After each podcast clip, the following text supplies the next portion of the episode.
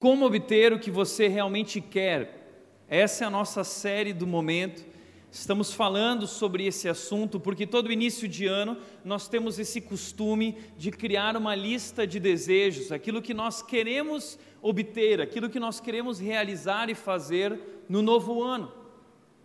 E essa a pergunta que move e motiva a nossa série é a seguinte: o que você quer?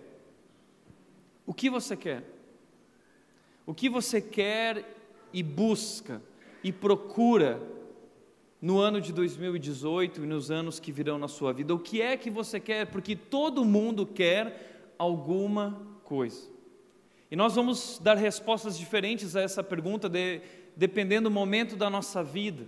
Um adolescente de 15 anos vai responder isso de uma maneira, um jovem de 25, um adulto de 45 ou 55 dará respostas diferentes para essa pergunta: o que você quer? Porque nós queremos muita coisa.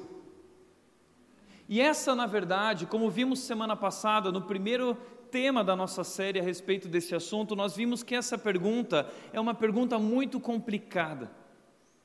Porque esse nosso desejo por coisas acaba criando conflitos. Tiago, nós vimos o irmão de Jesus falando em sua carta do Novo Testamento, ele disse no capítulo 4, versículo 1, ele disse: De onde vêm as guerras e os conflitos que existem entre vocês? Vem daqui de dentro, dessas, desses desejos descontrolados, desse querer, porque nós queremos do nosso jeito, porque nós queremos sempre mais prazer, prazer constante, porque nós queremos cada vez mais. E isso acaba fazendo que, com que a gente perca o controle da nossa vida. E um conflito existe entre aquilo que eu quero e o que eu realmente quero. Essa foi a questão que nós, da qual nós falamos no, na semana passada. Existe uma diferença entre aquilo que eu quero e aquilo que eu realmente quero. E para que você entenda o que eu estou falando, o que eu quero muitas vezes tem a ver com o agora. Eu quero coisas imediatas, eu quero agora, não quero esperar agora. Por outro lado, o que eu realmente quero é algo que tem mais a ver com aquilo que é mais profundo na minha vida, coisas que são realmente importantes para mim, coisas que eu dou valor.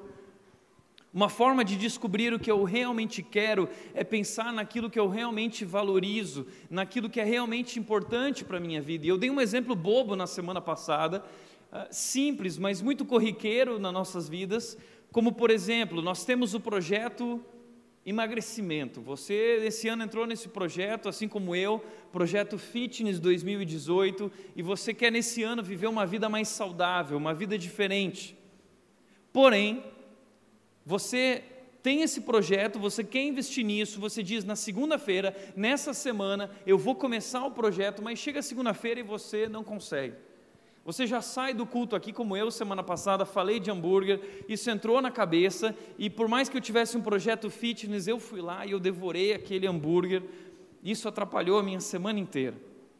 Então nós acabamos sendo sabotados por nossos desejos imediatos, porque eles conflitam com os nossos desejos mais profundos, aquilo que é realmente importante para nós, como por exemplo, eu quero ter um casamento bem-sucedido, eu quero me dar bem com meu cônjuge.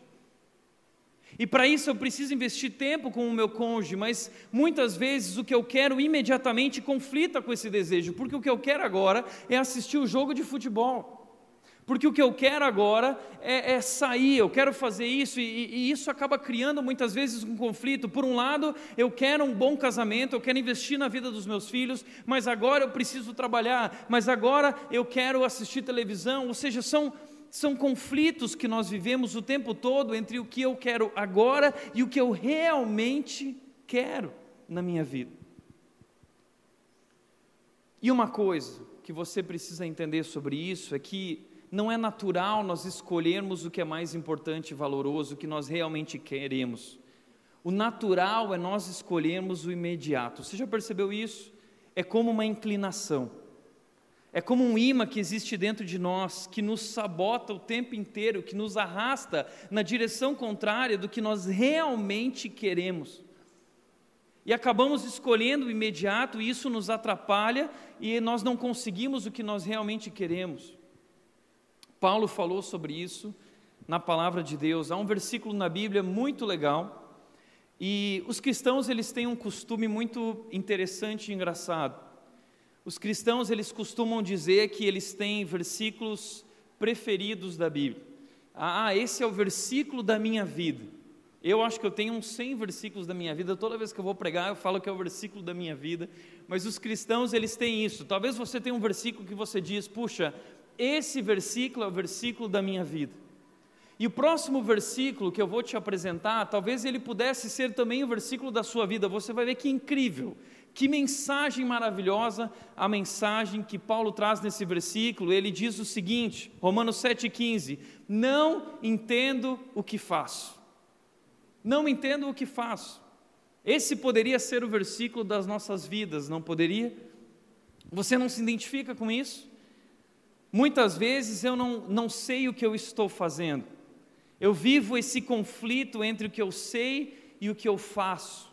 E eu não me entendo, é, parece que eu sou um enigma, meu coração é tão misterioso, meu coração é tão enganoso, e Paulo está dizendo: eu não entendo o que eu faço. Isso é tão bacana porque Paulo é um homem especial. Paulo ele era tipo um doutor em teologia. Mas ele, como judeu, não acreditava em Jesus. E ele matava pessoas que acreditavam em Jesus. Ele fazia isso, ele perseguia os cristãos. Mas um dia, enquanto Paulo perseguia os cristãos, ele teve um encontro com Deus, ele conheceu Jesus. Isso foi tão impactante, tão marcante em sua vida, que ele se rendeu a Deus. Ele percebeu que ele estava indo na direção errada e ali ele muda o seu caminho, dizendo: Eu agora preciso servir a Jesus. E ele dedica a sua vida a Deus e ele começa a compartilhar sobre Jesus para as pessoas nas igrejas. Ele dá a sua vida por isso, de tal forma que Paulo enfrenta nudez, perseguição, naufrágio, espada. Paulo foi morto por pregar o evangelho, foi colocado diante das autoridades porque ele estava fazendo aquilo que eles consideravam proibido. Paulo deu a sua vida por isso. Ele é um grande homem de Deus, ele se tornou um grande homem de Deus. Mas esse grande homem de Deus, que escreveu boa parte do Novo Testamento, praticamente todo o Novo Testamento, a Bíblia que nós temos, a maior parte dos livros foram escritos por Paulo. Esse grande homem de Deus está dizendo: Eu não entendo o que eu faço, porque não faço o que desejo, mas o que odeio.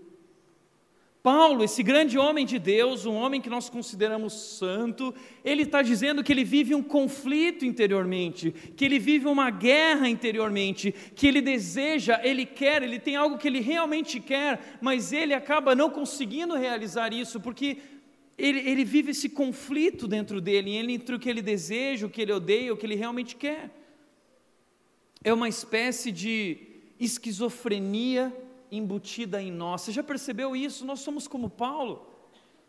Você pode concordar com isso, se você não acredita muito na Bíblia, nisso você pode concordar, não é? É interessante, parece que nós somos bipolares, parece que existem duas personalidades habitando dentro de mim, é como eu, eu mesmo e Irene, entendeu? Ah, cada hora nós somos uma pessoa e nós vivemos em conflito, dizendo: Poxa, esse não sou eu, eu não quero viver assim, eu não quero fazer isso, mas eu acabo fazendo. É um conflito entre o saber e o fazer. Nós somos contraditórios, é uma esquizofrenia, são forças conflitantes. Nós vivemos uma guerra civil dentro de nós, nós somos uma guerra civil ambulante.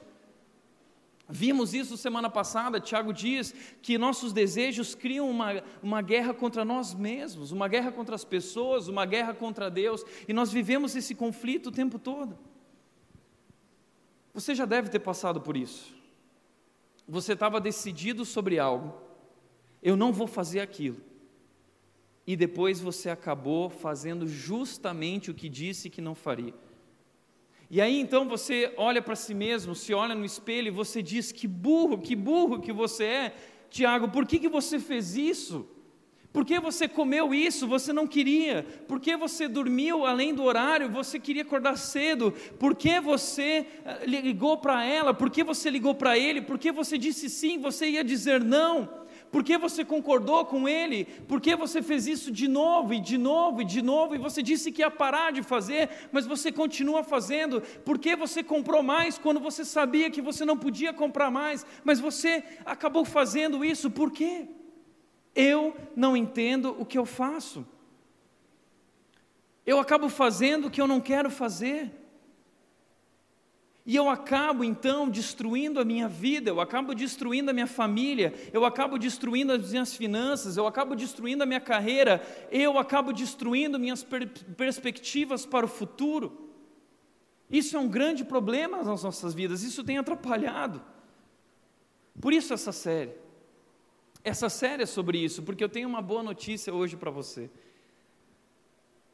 Apesar dessa verdade dura de ser encarada e admitida, reconhecida, de que existe algo de errado conosco, a boa notícia é que essa batalha, esse conflito, nós podemos vencer. Nós podemos.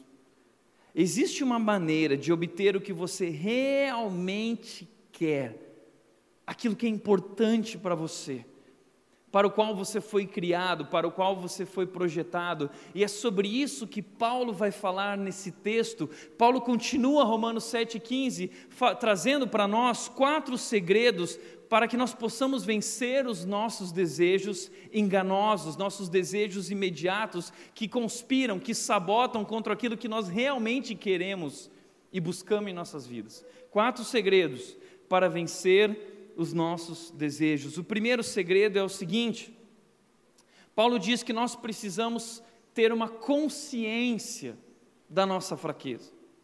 Paulo diz: Sei que nada de bom habita em mim, isto é, em minha carne, porque tenho desejo de fazer o que é bom, é importante, é valoroso, mas não consigo realizá-lo. Pois eu faço não o bem que desejo, mas o mal que não quero fazer, esse eu continuo fazendo. Paulo entendeu qual é o primeiro passo para vencer essa guerra. O primeiro passo é eu preciso admitir. Admitir que existe algo de errado comigo. Paulo diz: sei que nada de bom habita em mim. Você precisa reconhecer isso. Nós, seres humanos, estamos quebrados. Algo deu errado. E o primeiro passo é reconhecer, é admitir. Talvez você diz o seguinte: Ah, Tiago, mas eu não consigo ver nada de errado comigo. Você está falando isso aí, mas eu acho tudo muito bonito na minha vida, sabe? Eu tô, eu tô de boa comigo mesmo, eu sou, eu tô feliz comigo mesmo, entendeu? Eu, eu não consigo ver essa batalha, esse conflito. Ah, eu não tenho esse problema. Mas deixa eu te mostrar o que a Bíblia mostra, o que Paulo fala sobre esse conflito, como ele se expressa através da nossa vida. Ele fala sobre isso em Gálatas, capítulo 5, versículos 19 a 21. Paulo ele diz o seguinte: obra, ora, as obras da carne são manifestas. Elas se expressam através da nossa vida: imoralidade sexual, impureza, libertinagem, de onde vem essa luta sexual que eu e você vivemos? Nós queremos ser fiéis ao nosso cônjuge, mas nós vivemos uma luta interna, muitas vezes uma inclinação para olhar para o lado, para ir na direção contrária, para fazer aquilo que nós não devemos fazer. De onde vem esse negócio? Eu preciso ser fiel, eu preciso me entregar, eu quero viver isso dentro do casamento, mas existe uma força conflitante dentro de mim que me faz seguir na direção contrária? De onde vem esse desejo, essa luta, esse conflito que você vive tão intenso? E ele continua dizendo: idolatria, esse costume que nós temos de colocar coisas no lugar de Deus.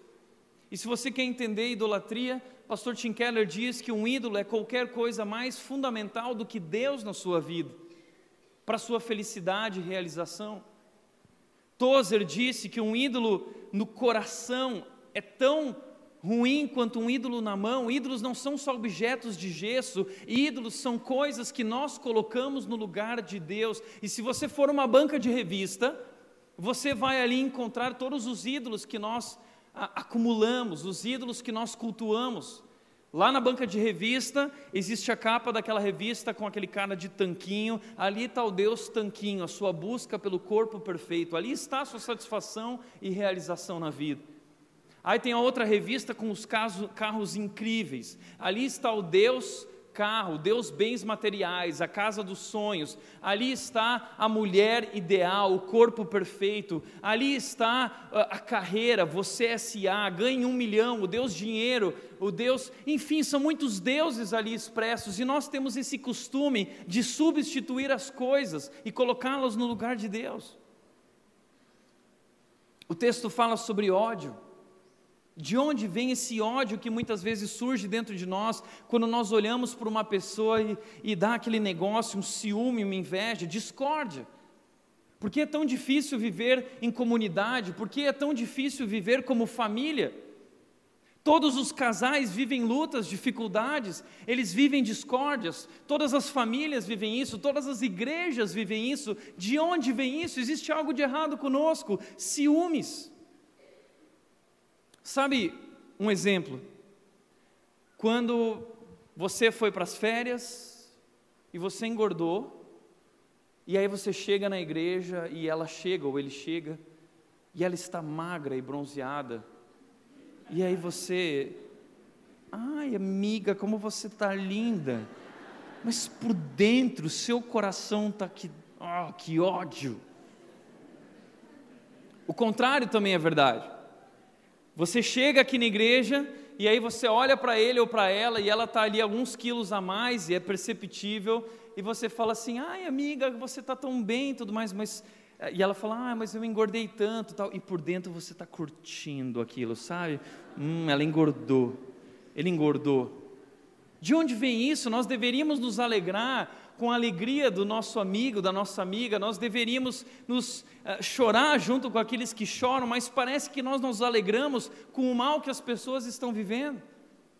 A pessoa está passando por dificuldade financeira e você pensa consigo mesmo, bem feito. Quem mandou fazer isso, quem mandou viver dessa maneira, bem feito, agora vai pagar o preço. De onde vem isso? Ira, egoísmo o tempo todo nós ficamos pensando em nós, o que eu quero, o que eu quero, do meu jeito, e se você não fizer isso, eu faço um bico para você. A esposa, ela grita, ela chora, ela enfia o dedo na ferida do marido para tentar tirar ele do sério. O marido, então, ele faz aquele bico daquele tamanho, se cala, não fala mais com a esposa. De onde vem esse egoísmo que nós vivemos e que nos coloca em discórdia o tempo todo, dissensões? Facções, inveja, embriaguez, orgias, coisas semelhantes, explosões de raiva, temperamento explosivo. Eu preciso sempre ter razão. A verdade é: existe algo de errado conosco. Não está tudo bem, não está tudo ok, alguma coisa deu errado. E a pergunta então que nós levantamos é: o que há de errado comigo? O que há de errado em nós? A primeira coisa é admitir, reconhecer. As coisas não estão bem dentro de mim. Eu tenho uma fraqueza. Eu não consigo. Eu não sou capaz.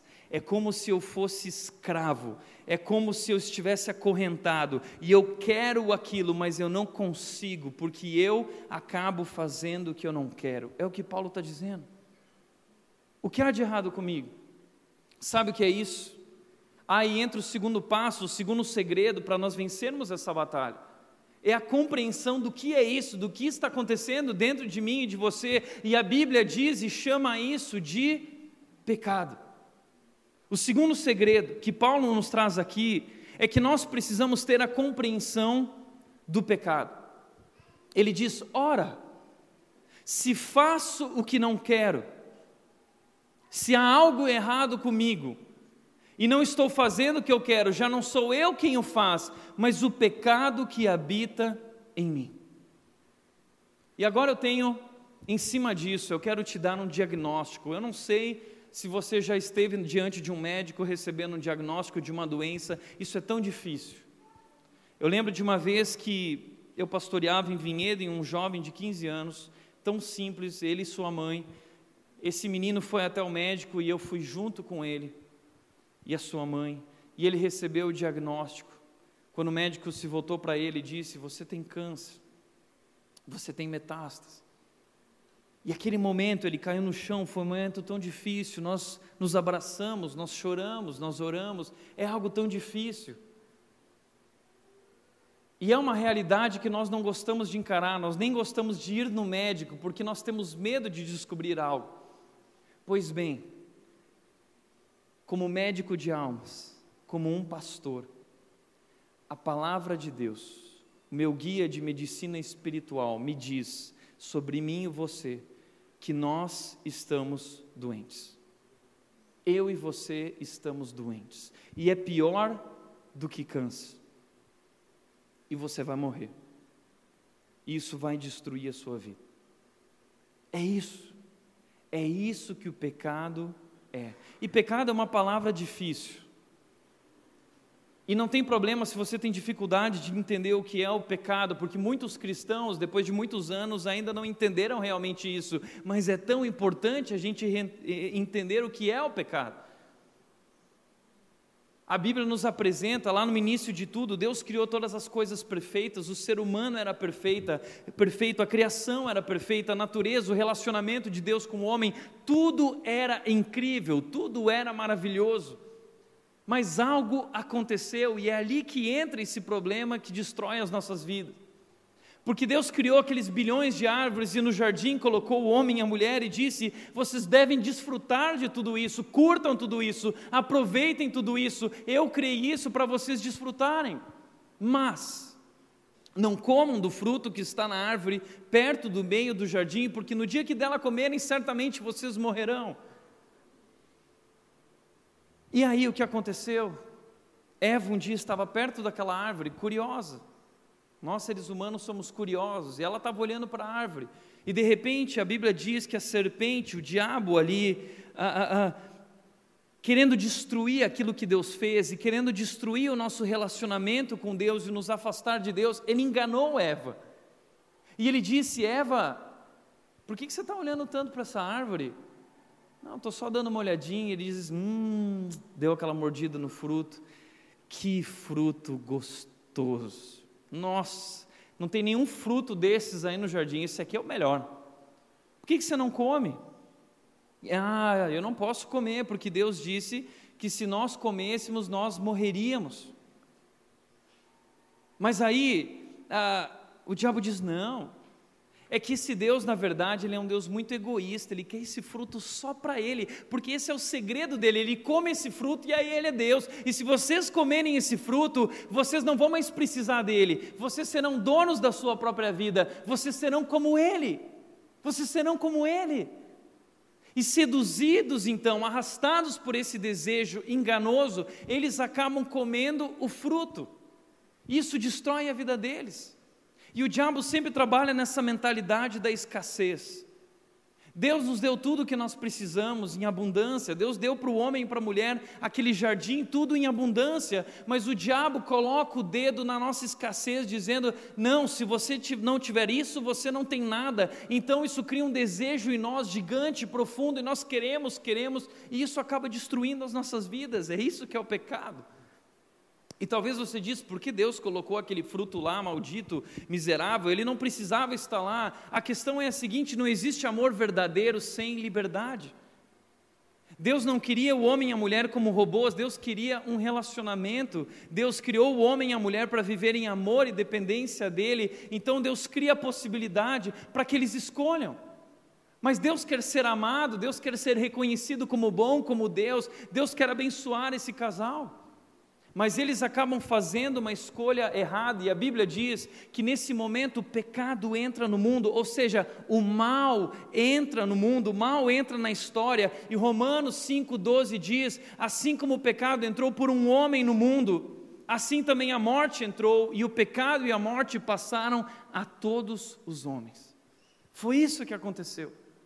E hoje o pecado habita em mim, e Paulo continua o texto de Romanos 7 falando sobre como é esse negócio do pecado vivendo em nós, o que, que acontece dentro de nós. Ele diz: Assim, encontro essa lei que atua em mim.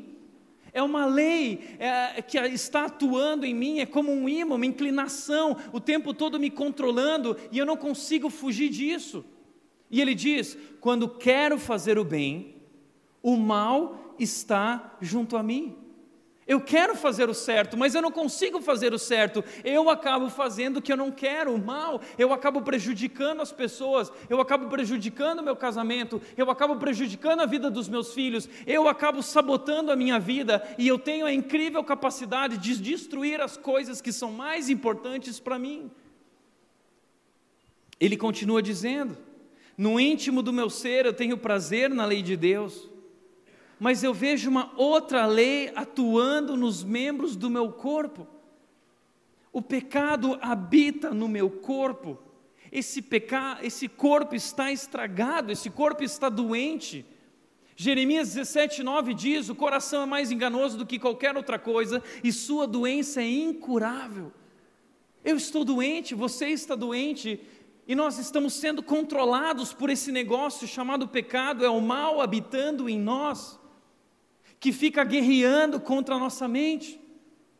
E nós ficamos ali na nossa mente nós planejamos, na nossa mente está tudo certo, na nossa mente está tudo definido, organizado, tudo perfeito, mas o tempo todo nós vivemos essa guerra na mente e nós olhamos para os desenhos animados mostrando esse conflito do ser humano, quando um anjinho fica dizendo: Tiago, faça isso, você sabe que deve fazer assim, isso é o certo, e aí o diabinho do outro lado está lá dizendo: Não, você não precisa agir assim, você pode, não existe certo ou errado, existe o que é bom para você ou seja, existe algo dentro de mim guerreando o tempo todo, criando esse conflito entre o certo e errado, entre o que eu quero e o que eu não quero, entre o que é bom e o que é ruim, e isso acaba sabotando a minha vida, me destruindo, tornando-me prisioneiro. Prisioneiro. Nós falamos que ah, o que importa na vida é ser livre, sabe? Não fique julgando as pessoas, nós somos livres para fazer o que nós queremos. Não, nós não somos livres, nós somos escravos, nós somos prisioneiros, porque as nossas escolhas, veja isso, repare nisso, as nossas escolhas são sempre na direção do nosso coração, sempre. Nós sempre acabamos escolhendo aquilo que é agora, imediato, prazer constante isso acaba destruindo e minando a nossa vida e o nosso futuro. Nós somos prisioneiros dessa lei do pecado que atua em nossos membros. Você entende o que eu estou falando? Você percebe isso dentro de você acontecendo, essa luta? Eu vivo isso. Eu vivo isso. Você vive isso, eu sei. Nós costumamos dizer aqui na rede que na nossa igreja ninguém presta, eu não presto, a começar por mim, a Ed é uma igreja de pessoas imperfeitas, nós vivemos essa luta, o pecado guerreando em nossa mente, o mal junto a nós, atuando nos membros do nosso corpo, nos tornando prisioneiros, nós vivemos essa luta, por isso, ano após ano, a nossa lista de desejos é colocada e nós não conseguimos realizá-la, porque nossos desejos acabam sabotando a nossa vida e planos o que é importante para nós, o que é valoroso para nós. Nossa natureza está quebrada, é isso que a Bíblia diz. O ser humano está quebrado. Existe algo de errado com você, existe algo de errado comigo. E não é algo fácil e bom de se dizer. Esse discurso não é o discurso das igrejas, porque as igrejas não querem mais falar a verdade, confrontar, mas eu não posso abrir mão da verdade por mais que isso fira você, isso machuque você, essa é a verdade. Não é algo bom de se dizer, não é fácil para mim, não é algo bom de se reconhecer. Nós queremos resistir a essa ideia. Mas a verdade é, nós estamos quebrados. E essa história de que errar o humano não é verdade, porque nós não fomos criados para o mal. O pecado entrou no mundo, isso é o pecado que dominou a nossa natureza humana e nos tornou prisioneiros e tem destruído a nossa vida. E quando você segue os desejos da sua natureza pecaminosa, os resultados são muito claros. E a Bíblia diz que um abismo leva a outro abismo, e você vai afundando, afundando. E como essa semana, uma pessoa que esteve aqui ah, pela primeira vez na semana passada ouviu tudo isso e disse: Tiago, eu estou vivendo tudo isso. O que eu faço? O que eu faço? Paulo continua dizendo como o pecado atua em nossa vida. Tiago, capítulo 1, versículos 14 a 16, diz: Cada um, porém, é tentado pelo próprio mau desejo. É o mau desejo mal habitando em nós, nós somos tentados o tempo todo por isso, sendo por esse desejo mal arrastados e seduzidos. Nem todo desejo é ruim, mas o que o pecado faz é nos arrastar e seduzir e tornar esses desejos ruins e descontrolados. O pecado aumenta, intensifica o desejo, nós perdemos o controle. Comer é normal, mas glutonaria é pecado. Dormir é normal, mas preguiça é pecado. É dormir além da conta. Sexo no casamento é bom, é, é de Deus, é normal, mas sexo fora do casamento é pecado. Os nossos desejos, eles precisam estar sob controle, mas eles não estão. Ah, o nosso coração, o nosso corpo clama para fazer aquilo que Deus disse que nós não deveríamos fazer. O certo é certo, o errado é errado, mas existe essa inclinação, esse imã em mim, me conduzindo, me arrastando, me seduzindo, me levando, e eu quero, na minha mente, no meu coração, muitas vezes espiritualmente, eu oro, eu clamo a Deus, eu digo, eu me comprometo, eu venho à igreja, eu digo, Deus será diferente uma nova vida. Eu não quero mais viver assim. Eu quero ser liberto. Eu estou viciado. Eu perdi o controle. Isso está me dominando. Isso já não gera mais prazer. Eu destruí a minha vida. Deus me liberta. Mas nós somos arrastados e seduzidos, nos tornamos escravos e prisioneiros do pecado. Então, finalmente, o pecado mina o nosso futuro. O texto diz: então, esse desejo, tendo concebido da luz o pecado, e o pecado, após ter se consumado, gera a morte. Então, o pecado finalmente mina a nossa maneira de ver, a nossa maneira de enxergar, a nossa maneira de viver, e destrói a nossa vida. Então, nós vivemos esse conflito de Paulo: eu não entendo o que eu faço, eu não sei porque eu faço o que faço. E então, nós começamos a nos odiar e muitas vezes, se você é como eu, muitas vezes, eu tenho vergonha de me olhar no espelho. E talvez você já viveu essa frustração consigo mesmo, porque você quer, você tem o desejo, você realmente quer, mas você não consegue. Você faz o que Paulo diz: eu acabo fazendo o que eu não quero fazer, e isso destrói a minha vida, isso destrói o meu casamento, isso destrói a minha família, a vida dos meus filhos, isso destrói a minha carreira, a minha vida financeira. Isso que existe dentro de mim tem essa capacidade de destruir as coisas ao redor de mim, destruir as coisas que são mais importantes para a minha vida. E é isso que o pecado vai fazer na sua vida, se você não dominá-lo. Aí você diz, mas e aí, Tiago? Tiago continua dizendo no texto dele: Meus irmãos, irmãos, não se deixem enganar. Não se deixem enganar. Nós estamos sendo enganados como Adão e Eva foram enganados, nós continuamos sendo enganados, só que agora o diabo é muito mais esperto, ele não usa mais apenas o fruto, ele usa uma porção de coisas no mundo para nos seduzir, para nos arrastar e para nos levar na direção contrária daquilo que é o melhor para as nossas vidas, o plano de Deus, aquilo que você foi projetado para ser e para viver. Ah, meus amados irmãos, não se deixem enganar. Não se engane, a sua sede é sede de Deus. Por isso, nós precisamos ter consciência da nossa fraqueza e dificuldade, admitir, reconhecer, esse é o primeiro passo, e entender o que está acontecendo dentro de nós, é o pecado que habita em mim, o mal que vive em luta dentro de mim e me afasta, me arrasta de Deus.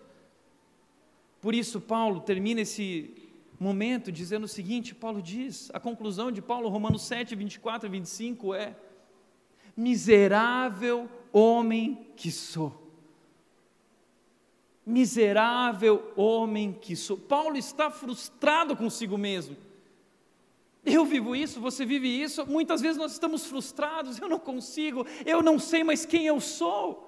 Eu não me reconheço. Quem sou eu? Eu me perdi. E Paulo então clama dizendo: Quem me libertará do corpo sujeito ao pecado? Quem me libertará do corpo sujeito a essa morte, a essa destruição? Quem irá me libertar? Quem irá me salvar disso? Eu estou perdido. Perdido é um grande homem de Deus, vivendo a mesma luta que eu e você vivemos constantemente. Ele está reconhecendo, ele está admitindo, e todos nós precisamos reconhecer que nós vivemos essa luta. Mas então, Paulo, ele diz uma palavra nesse texto e quando eu estava estudando esse texto para trazer essa mensagem, quando eu li essa parte, eu comecei a chorar e chorar e chorar, e eu me dobrei de joelhos, porque Paulo diz, palavras lindas de Paulo, ele diz: graças a Deus por Jesus Cristo, o nosso Senhor. Graças a Deus por Jesus Cristo, o nosso Senhor. Eu estava perdido, eu era prisioneiro, frustrado comigo mesmo, sem saber para onde ir, sem mais saber me reconhecer, saber quem eu sou. Mas Paulo diz, ele vai dizer que Jesus veio ao mundo para fazer o que eu não era capaz de fazer. Jesus Cristo veio ao mundo para lutar contra o pecado. Jesus Cristo veio ao mundo para nos libertar do pecado, do poder da escravidão. Ele fez o que eu e você não éramos capazes de fazer. Deus enviou o seu Filho ao mundo. E Jesus Cristo, como um homem perfeito, sendo Deus, ele foi tentado em todas as coisas, assim como nós, a Bíblia diz. Mas ele não pecou. Ele escolheu o certo ele deu valor ao que realmente tinha valor e era importante, ele não abriu mão disso, ele venceu o pecado e quando ele foi para o deserto, o diabo tentou ele. Essa estratégia do diabo, ele nos tenta, ele nos arrasta, ele pega no nosso ponto fraco. E quando Jesus estava lá jejuando durante 40 dias, o diabo chega para Jesus e diz: Puxa, está com fome, Jesus? Você não é o filho de Deus, você não é poderoso, então transforma essas pedras num pão quentinho gostoso. E aí Jesus responde dizendo: Não só de pão viverá o homem, mas de toda palavra que procede da boca de Deus o que é importante, o que tem valor ali estava, Jesus não abre mão disso, ele é incrível. Então o diabo leva ele no alto do pináculo e faz ofertas, tenta alimentar o orgulho dele, tenta derrubá-lo, tenta destruí-lo, mas ele foi perfeito, ele venceu a tentação. Onde Adão errou, onde a mulher errou, Jesus Cristo veio e um ato de justiça, como o sacrifício perfeito, Cordeiro de Deus, ele venceu o pecado pecado. Ele triunfou sobre o pecado, ele venceu a morte, ele foi naquela cruz e ele levou sobre si a minha dor, a minha frustração. A Bíblia diz em Isaías 53 que ele foi esmagado por causa da minha iniquidade. Iniquidade é essa inclinação esse imã dentro de mim, é o pecado, essa lei atuando de mim. A Bíblia diz que Deus colocou, jogou isso sobre Jesus, ele levou sobre si, esmagado foi, transpassado, aniquilado, esquartejado pelo pecado. Ele morreu. Mas depois de três dias, sendo Deus poderoso, Ele venceu a morte, Ele ressuscitou. Essa é a boa notícia, por isso Paulo está dizendo: graças a Deus por Jesus Cristo, nosso Senhor, graças a Deus. Então ele nos leva para o terceiro segredo, ele diz: a capacitação pelo Espírito. O Espírito nos capacita a viver uma nova vida. Então ele começa o novo capítulo, capítulo de Romanos, capítulo 1, ele, versículo 1, ele diz: portanto, a conclusão nós vivemos essa luta, nós somos fracos, nós temos um problema, é o pecado, a lei do pecado, somos prisioneiros, mas graças a Deus que enviou Jesus Cristo e fez o que precisava ser feito, portanto, agora já não há condenação para os que estão em Cristo Jesus não há mais condenação, nós fomos libertos, porque por meio de Cristo Jesus, a lei do Espírito de vida me libertou da lei do pecado e da morte.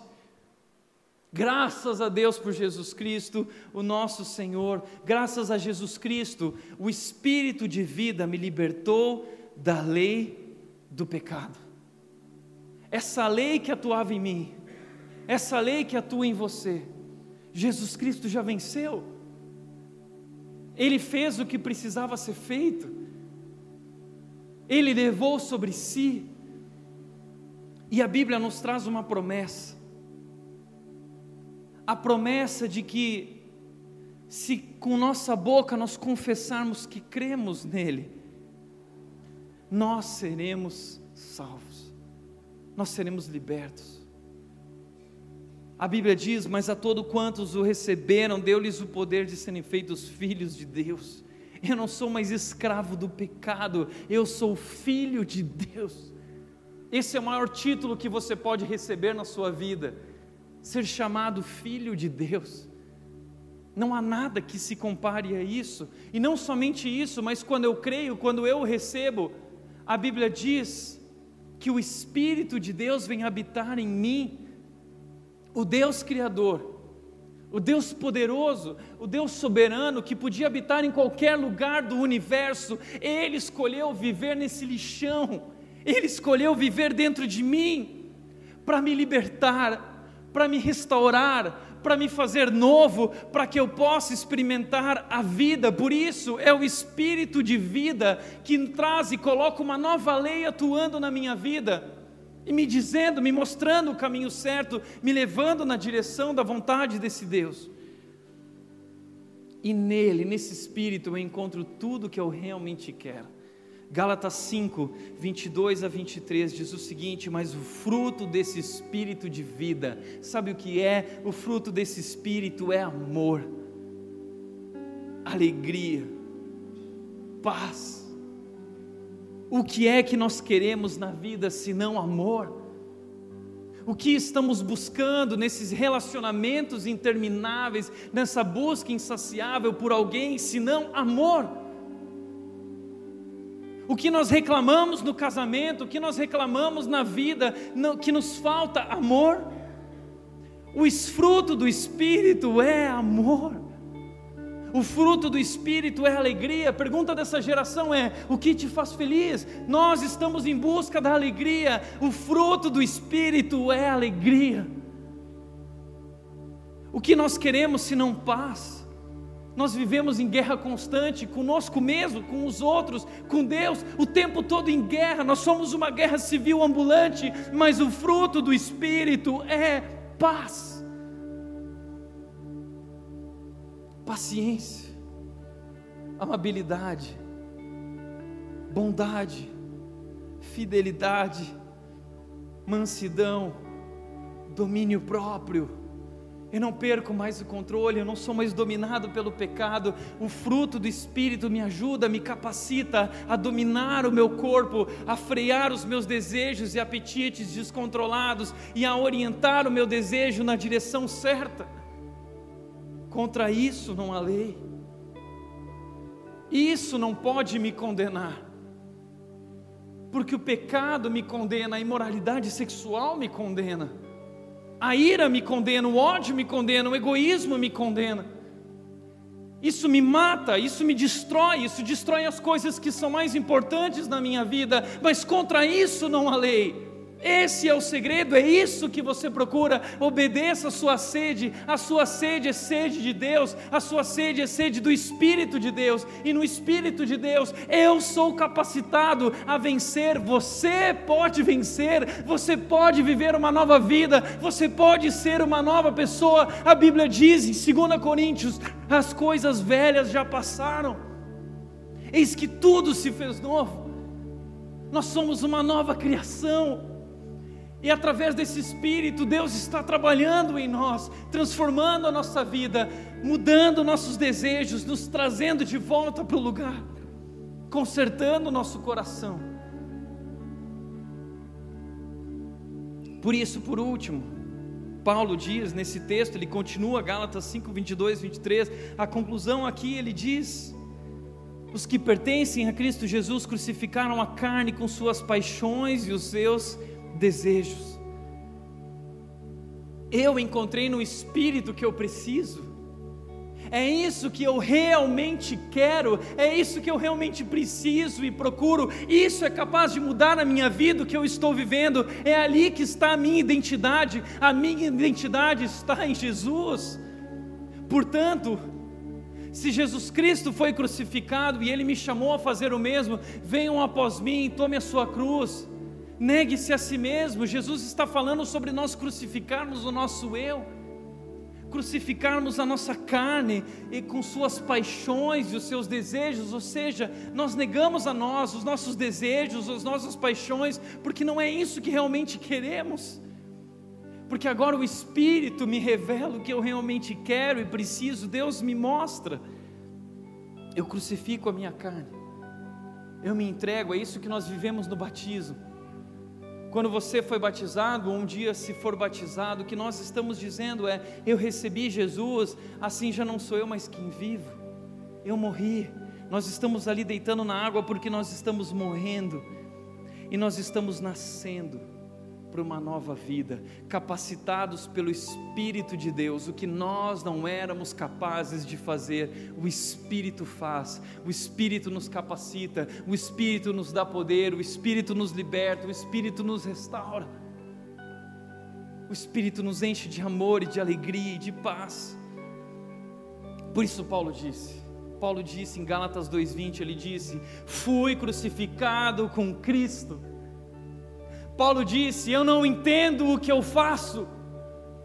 Então Paulo diz: Eu então crucifiquei a minha vida, eu fui crucificado com Cristo, assim eu encontrei a solução. Assim já não sou eu, mas quem vive, mas Cristo vive em mim porque eu não sei viver, porque eu não sei escolher, porque eu tenho a capacidade de destruir a minha vida, então eu abro mão da minha vida, eu entrego aquele que merece, aquele que é digno, aquele que sabe, aquele que é amoroso, aquele que é poderoso. Então ele diz: Eu fui crucificado, assim já não sou eu quem vivo, mas Cristo vive em mim.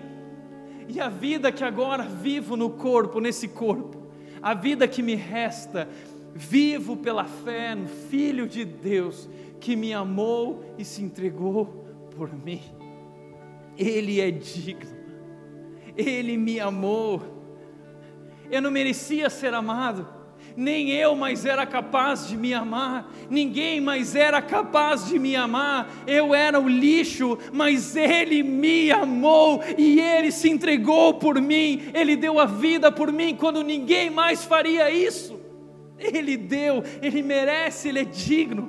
Por isso eu rendo a minha vida para Ele, porque Ele é bom. Não é loucura fazer isso. Nós fazemos isso porque Ele se entregou por nós. Ele veio nos salvar, nos salvar de mim, nos salvar do mundo, nos salvar do pecado. Ele veio me libertar, Ele veio nos salvar dessa lei que atua em nós. Portanto, para refletir e praticar, para encerrar essa noite, primeiro lugar, em que áreas da sua vida você tem sido arrastado e seduzido por seus desejos. Você pode ser sincero. Como pastor, eu vivo lutas, eu sou um ser humano. Eu sei que você vive também mas você precisa admitir, você precisa reconhecer, você precisa buscar ajuda. Você pode viver uma nova vida, mas em que áreas você tem sido arrastado e seduzido? Quais são as áreas em que os teus desejos têm sabotado a tua vida e o que é importante para você? Porque se você não reconhecer, você tem a capacidade e irá destruir as coisas que são mais importantes na sua vida.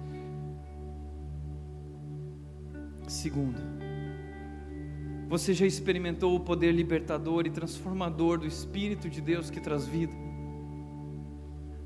Deixa eu falar uma coisa.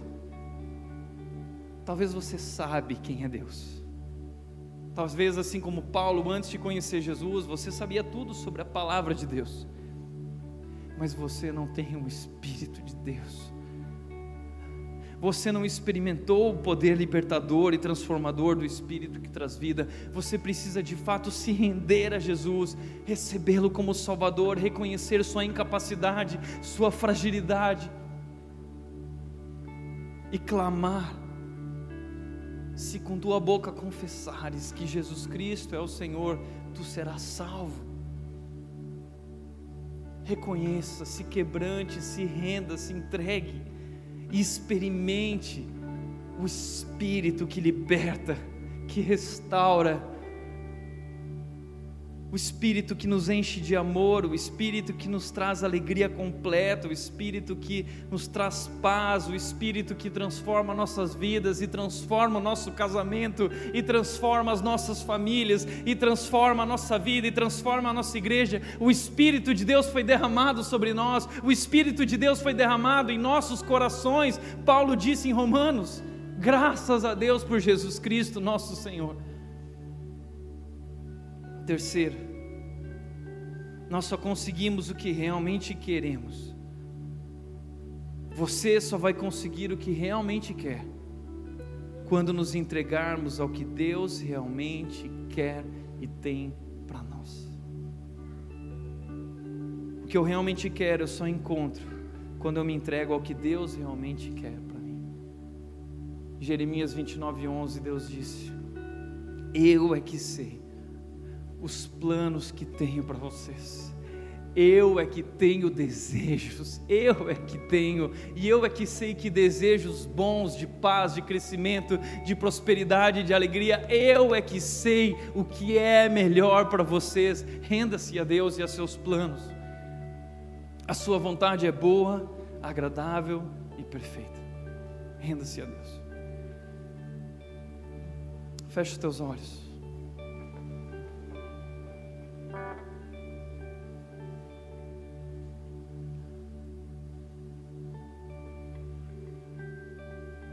Eu sei que você tem passado por lutas e conflitos. Sei que talvez hoje você entrou pela porta dessa igreja, desacreditado, frustrado, cheio de questionamentos e preocupações. Talvez hoje você está aqui e você tem medo, medo de como será. E agora? Mas o que eu quero dizer a você é que você não precisa ter medo. Não tenha medo. Jesus Cristo triunfou sobre o seu pecado. Você não é capaz, você não vai conseguir, mas Ele conseguiu, Ele já fez, está consumado. E tudo o que você precisa fazer é se render a Jesus permitir que o Espírito de vida, o Espírito de Deus, venha habitar em sua vida e transformar a sua vida de dentro para fora, a maior força do universo dentro de você, uma força maior que o pecado, a força do Espírito de Deus, a força do Deus poderoso a força do Deus Criador dentro de você, quebrando as correntes, libertando você de suas lutas, pecados e transformando a sua vida e todas as coisas ao seu redor. Se renda. Se renda.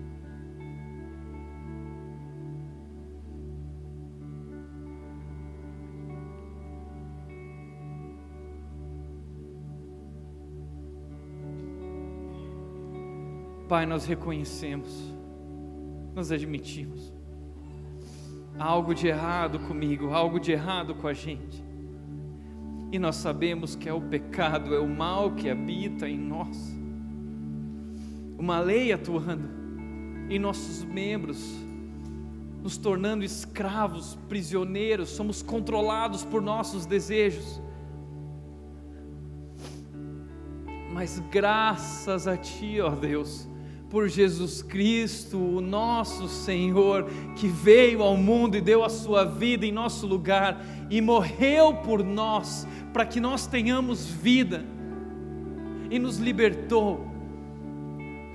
Venceu a morte, triunfou sobre o pecado e derramou sobre nós o seu espírito, o amor, a graça, a paz.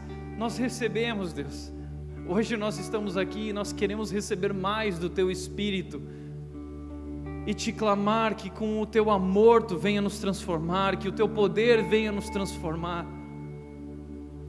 Porque, como Paulo disse, miseráveis homens e mulheres que somos, tudo estava perdido, mas uma luz brilhou, uma luz raiou. A luz de Jesus brilhou sobre nós. E a nossa esperança agora, a nossa esperança é Jesus, o nosso Senhor, o nosso Salvador. A nossa esperança somente em Cristo está. E assim nós oramos rendidos ao nosso Senhor, o nosso Salvador. Que o teu Espírito faça a tua obra em nós, Deus. Em nome de Jesus. Em nome de Jesus. Amém.